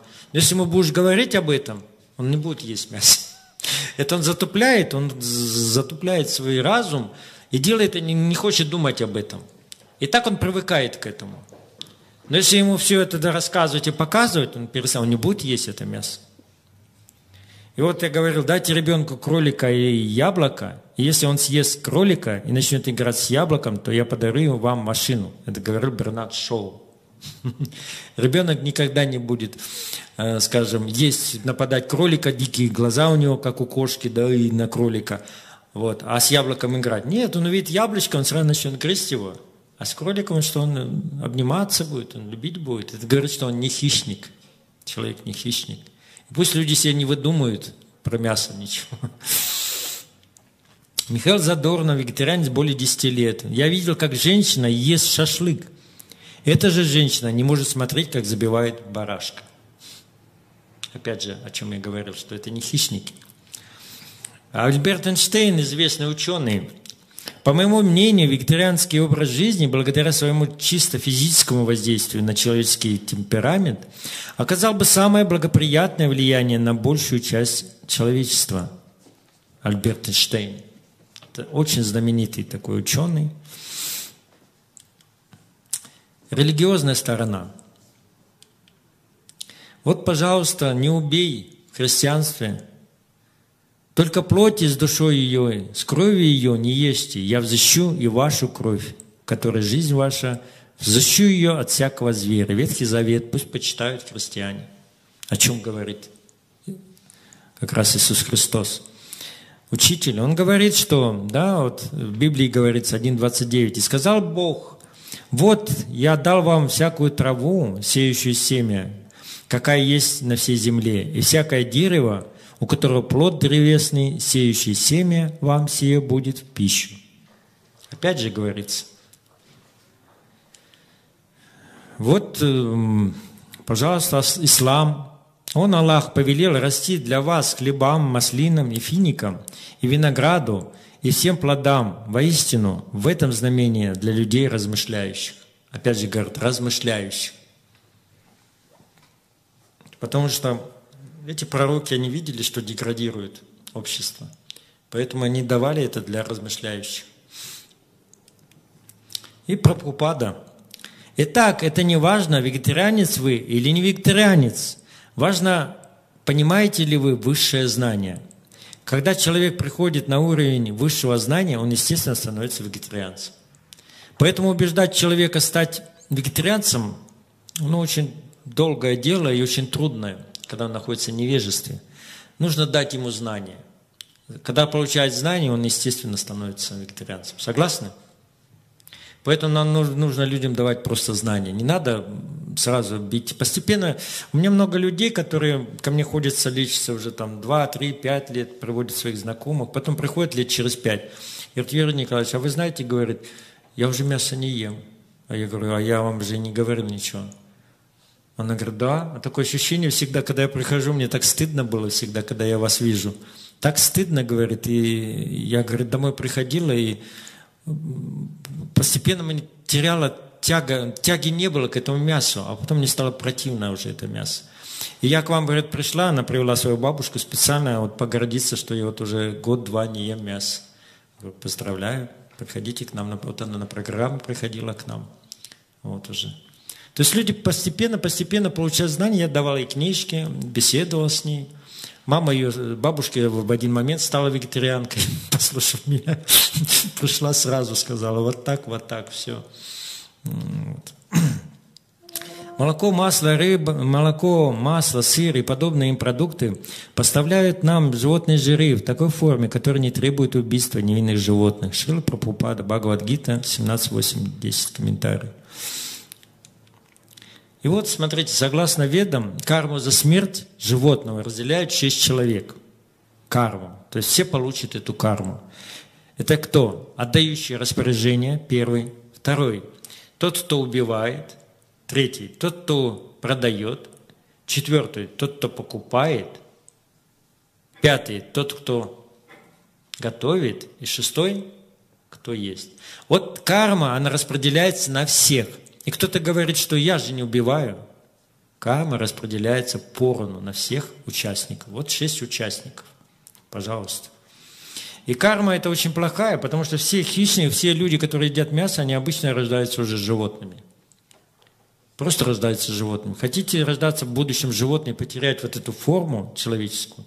Пожалуйста, удалите, удалите свою животную страсть этим но вы потеряете самое высшее предназначение человека. Это разум, это совершенствоваться. Животное не может совершенствоваться. Совершенствовать может только человек.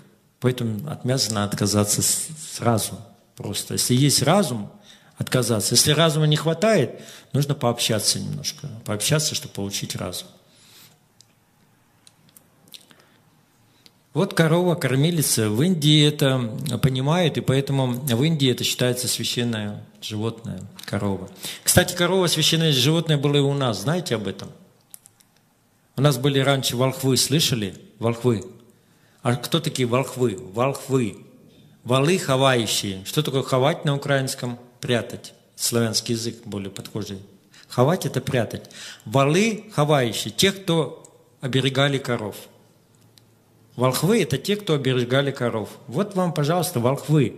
У нас были волхвы до тех пор, пока крестовые походы не посекли им всем головы. Считал, что нужно волхвов убивать, сечь голову и сжигать. Тогда даже они не будут э, приходить потомки, чтобы не приходили потомки. Уничтожалась полностью ведическая Русь. У нас ведическая Русь была, у нас никогда не... У нас щи да каша, пища наша, знаете – нас никогда не ели мясо.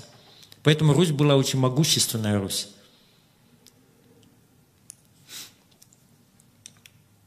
Экономическая и экологическая сторона. Какая связь между мясоедением и недостатком пищи? Я сейчас скажу, голод. Откуда идет голод, появляется? Ответ прост. Мясо – это наиболее неэкономическая и неэффективная пища, которую мы можем есть. Стоимость одного килограмма мясного белка, мясного белка в 12 раз выше, чем стоимость того же количества растительного белка. Мы это потом посмотрим. Только 10% белка и калорий, содержащихся в мясе, может быть усвоено в организмом. Остальные 90% являются бесполезным шлаком. Дальше. 16 килограмм зерна нужно истратить, чтобы получить 1 килограмм мяса. Чтобы вырастить цыпленка, там, курочку, вырастить какого-то там э, кабана, да, или вырастить там корову или бычка. Вот, представляете, сколько нужно зерна затратить? И вот э, уже подвели, э, как бы э, специально посчитали, вот, что на один килограмм мяса уходит 16 килограмм зерна. А что такое килограмм мяса? Вот представьте себе килограмм мяса, если только мясо одно. Килограмм мяса могут съесть два человека? Только одно мясо за раз. Килограмм мяса. Они разорвут просто. Я знаю, что есть такие, вот они берут курицу и разрывают и прям такие вот мясоеды. Но два-три человека килограмм мяса съедят, правильно? А килограмм зерна, вот, например, гречку у нас вот, у нас проходит постоянно бактив рикша, да, вот, и мы готовим вот килограмм э, гречки, у нас, э, мы кормим 18 человек досыта килограмм гречки, вот мы варим ее и досыта кормим 18 человек. Правда, Алексей? Все наедаются 1 килограмм. 18 человек. А здесь 16 килограмм. 16, мы еще можем быть столько вот, 16 умножить раз на 18. Накормить. Представляете, сколько людей можем накормить? А здесь всего поедят 2-3 человека килограмм мяса. Так что выгодно? Если люди перестанут убивать, а что они делают? Они же поля, все это, все занимают площади для того, чтобы выкармливать животных, чтобы потом утешать свой желудок, свою плоть. Но они обворовывают тех людей, которые могли бы есть нормальную пищу, зерно. Им не хватает этого зерна.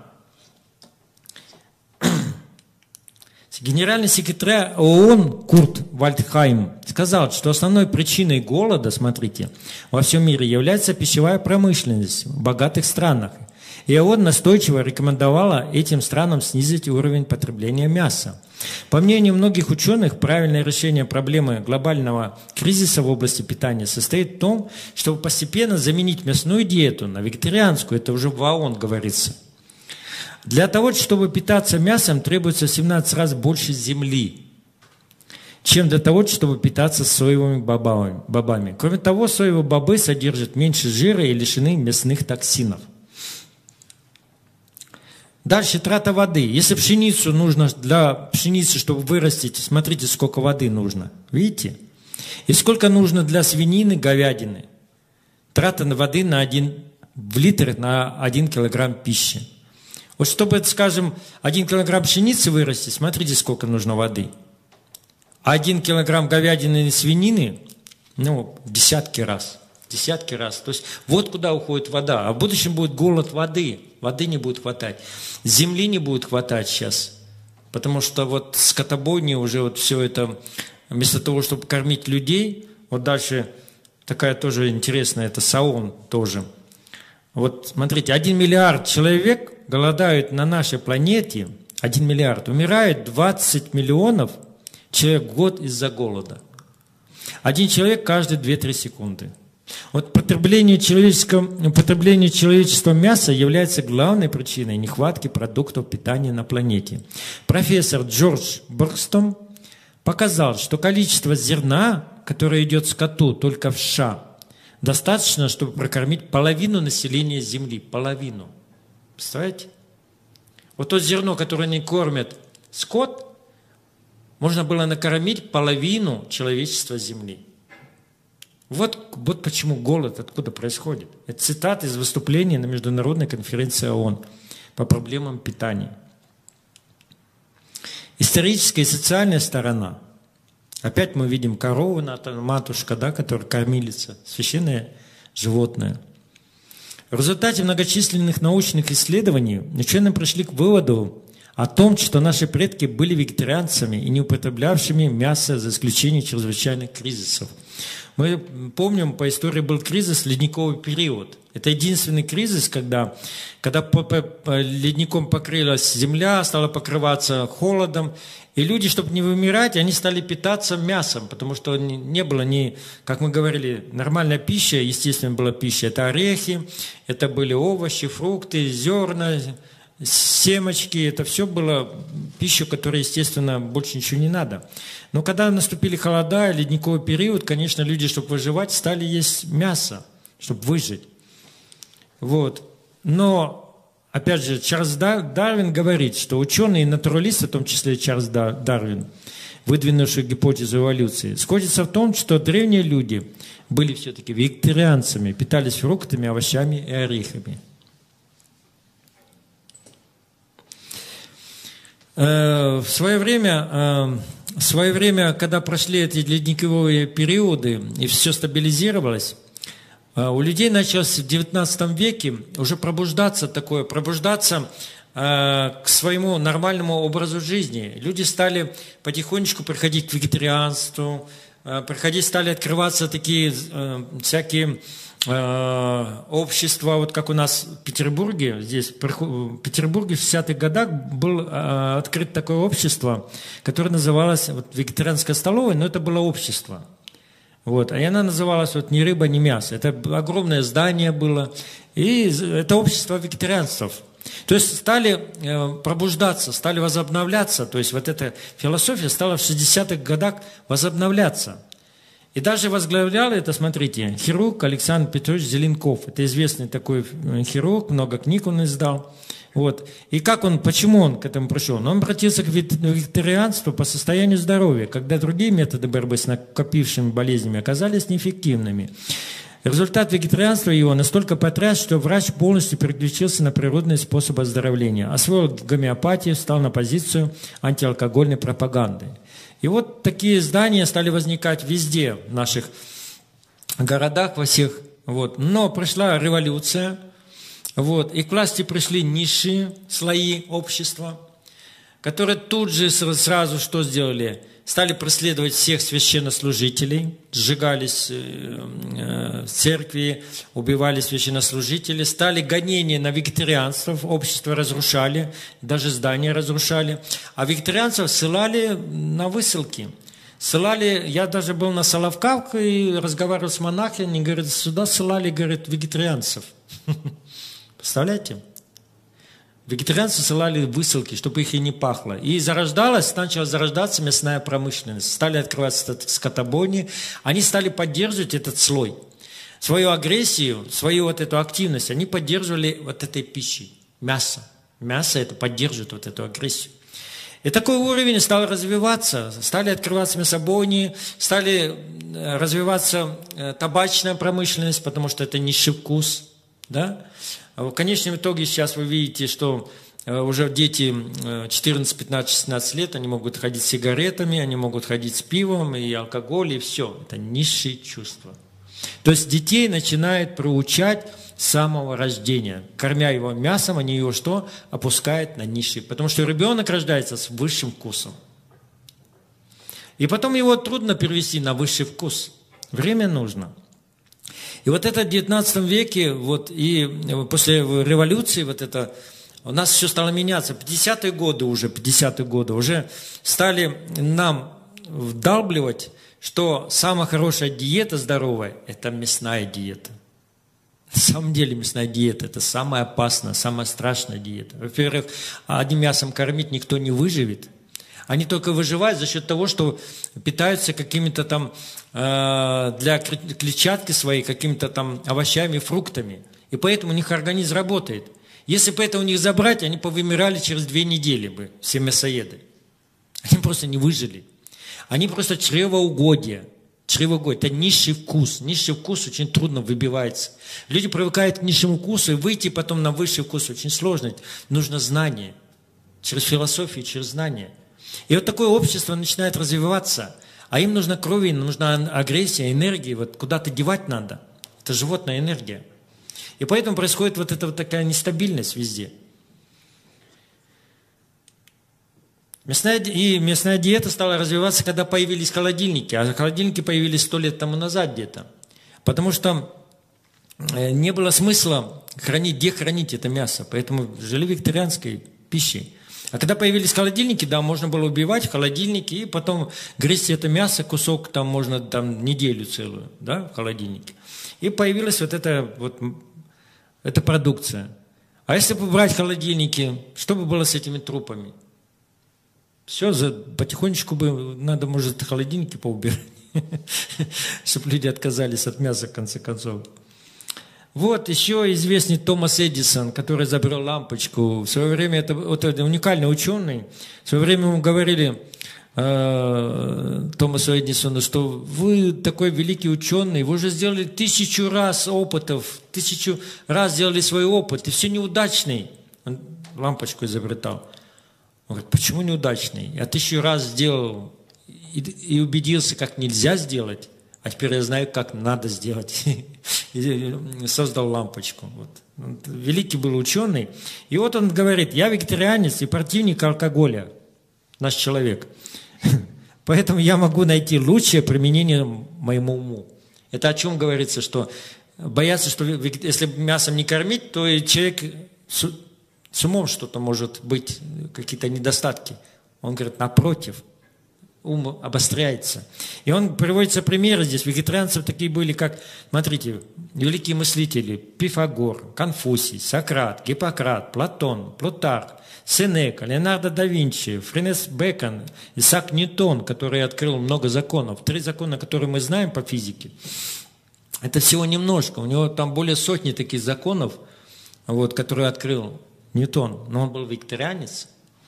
Вот.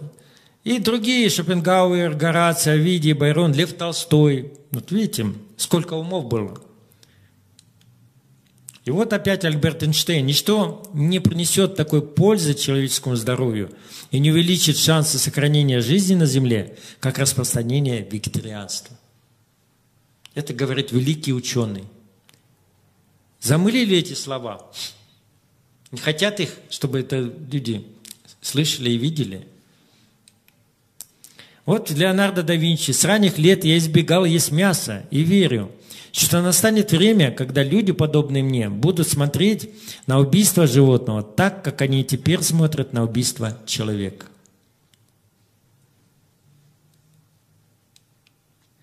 Вот наши современники Георгий Вицин, Савелий Камаров – такие, как казалось бы, тоже были викторианцы. Вот Брюс Ли, Энтони Перкинс, ну вот многие-многие такие. Даже помните «Пираты 20 века»? Талгат, там играл такой э, каратист. Видели «Пираты 20 века», как-то показывали давно еще? Вот. Так там вот как раз каратист вот играл, он был викторианец, чемпион Узбекистана по карате. Музыканты, Вегетарианство – это не система питания, а что?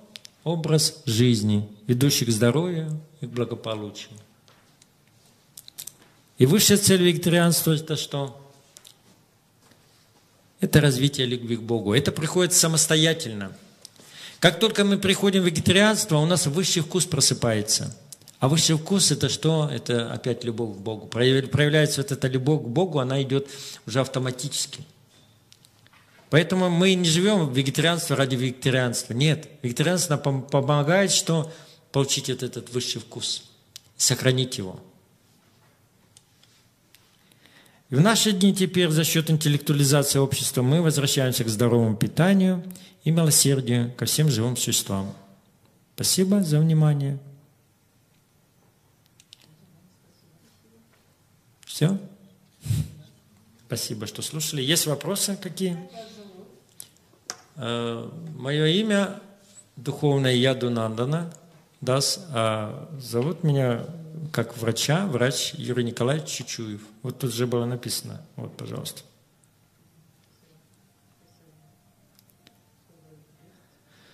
Да, вот какие-то вопросы есть у вас? Ну, полезная информация – Значит, э, можно что сделать? Можно каким-то образом, здесь останется, может быть, у нас флешка или информация. Можно скачать это себе на флешку, и потом пользоваться это очень хорошо. Можно давать семьям, дома, домашним, где люди спокойненько могут открывать и спокойненько все это смотреть дома. И рано или поздно, они, посмотрев, они будут убеждаться. Мне уже многие люди, которые приходили ко мне, я им давал, они приходили и совсем по-другому уже смотрели на все это. Вот. Поэтому можете ее брать как, как просто проповедь, вот, давать людям. Какие вопросы, может быть, какие-то возникли?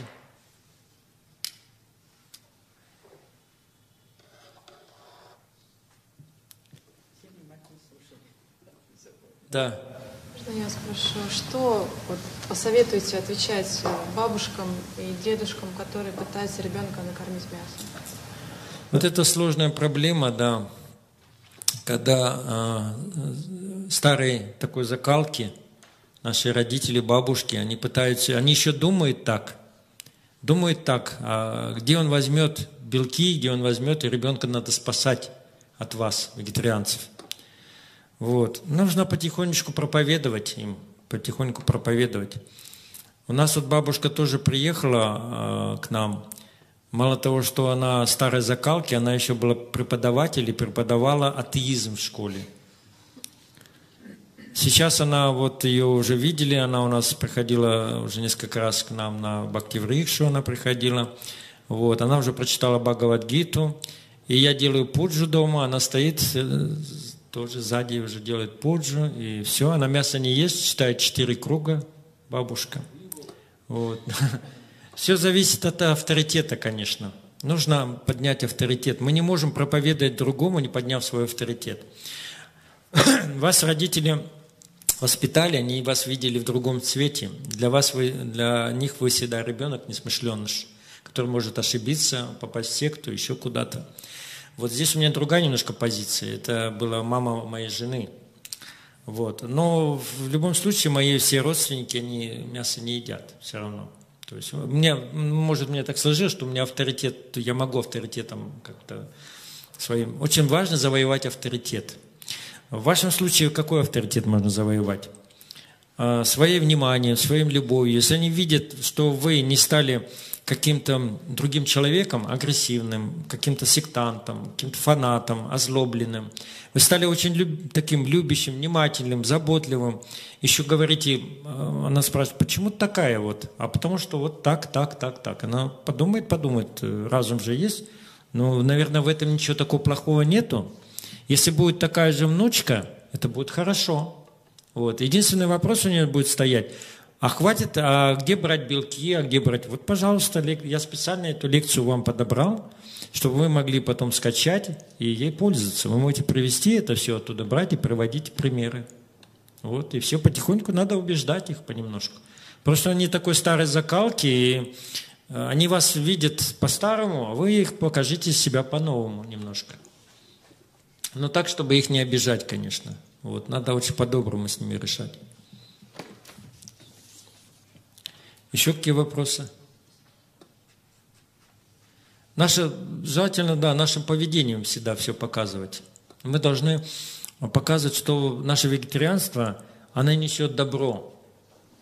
Не только людям, но и добро семье несет. Вот. Поэтому надо сначала стать хорошим человеком, как Шила Прабхупада говорил, чтобы стать вайшнавом, вначале надо стать хорошим человеком, просто порядочным человеком, а потом уже вайшнавом. Можно делать все одновременно. Да, еще? А я вот хотел спросить, бывает, объясняешь, и люди говорят, да, я верю, ну, что это вредно, может быть, ну так, по крайней мере, как-то отдаленно верю, но я не могу избавиться от вкуса. Ну, то есть очень сильная... Uh-huh. То есть я, говорит, не могу не представлять себе жизни без этого. Очень вкусненько мне. Ну вот видите, то, что мы говорили, прививается низший вкус, да, с детства. Их запихивают, запихивают, вкус этот прививается, а избавиться очень сложно.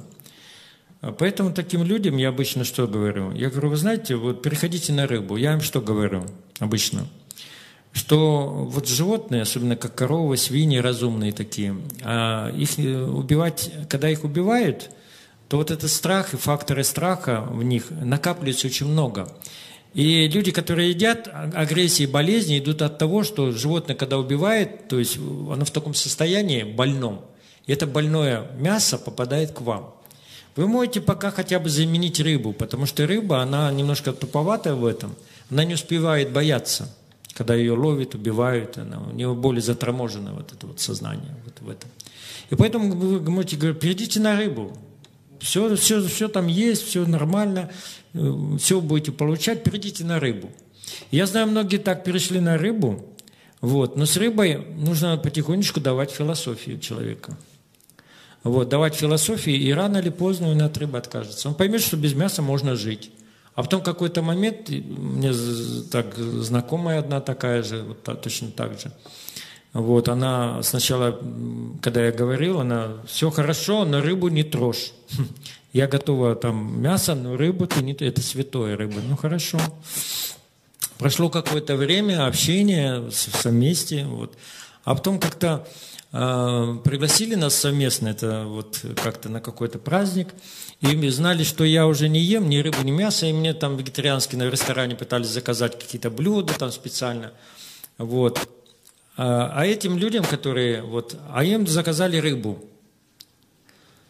Они, а потом пошептала это хозяйке, говорит, унесите это, говорит, мне принесите это. Я говорю, а почему? Он говорит, так я уже полтора года не ем эту рыбу. Я говорю, а почему? Я говорю, смотреть на нее не могу уже.